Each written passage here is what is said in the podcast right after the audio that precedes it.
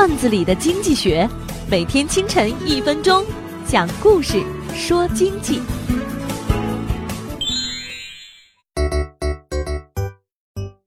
我有一个哥们儿，一次去单位附近的一家面馆吃饭，一进店就问老板：“面多少钱一碗呢？”老板说：“一块钱。”哥们儿又问：“那面汤多少钱一碗呢？”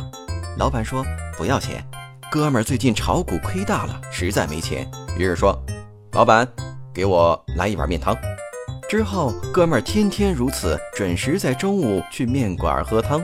连续一周，老板实在是不能忍受了。第二个星期一，还没等哥们儿发话，老板抢先说：“面一块钱，面汤两块钱。”哥们儿一听，很高兴地说：“老板，给我来两碗面，最好是半汤半面。”哥们儿很快吃完两碗面，将剩下的面汤倒在一个碗里。老板正在纳闷的时候，哥们儿一拍屁股打算走人，老板立即叫住他，让他结账。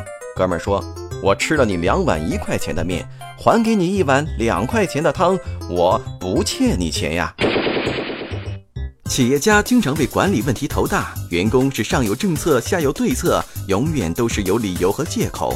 公司的管理制度不断的修订补丁，总是没完没了。有一位企业家说：“管理制度不断修订，会不会给人朝令夕改的印象？”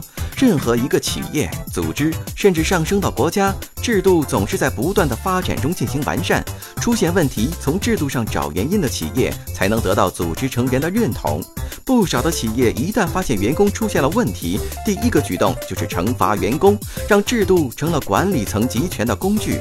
切记，一个企业、组织或国家管理制度的完善修订，不是为了满足威权管理。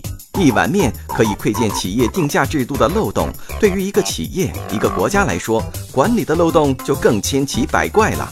因为制定任何一项制度，总是人的思维在控制，难以全面考虑企业、国家发展的现状，只能是形式上的条文规定，所以经常会难以覆盖未来的变数，给具体的管理埋下隐患，就容易出现制度漏洞。本栏目由财经榜中榜之路上说头条与上升微电台联合制作。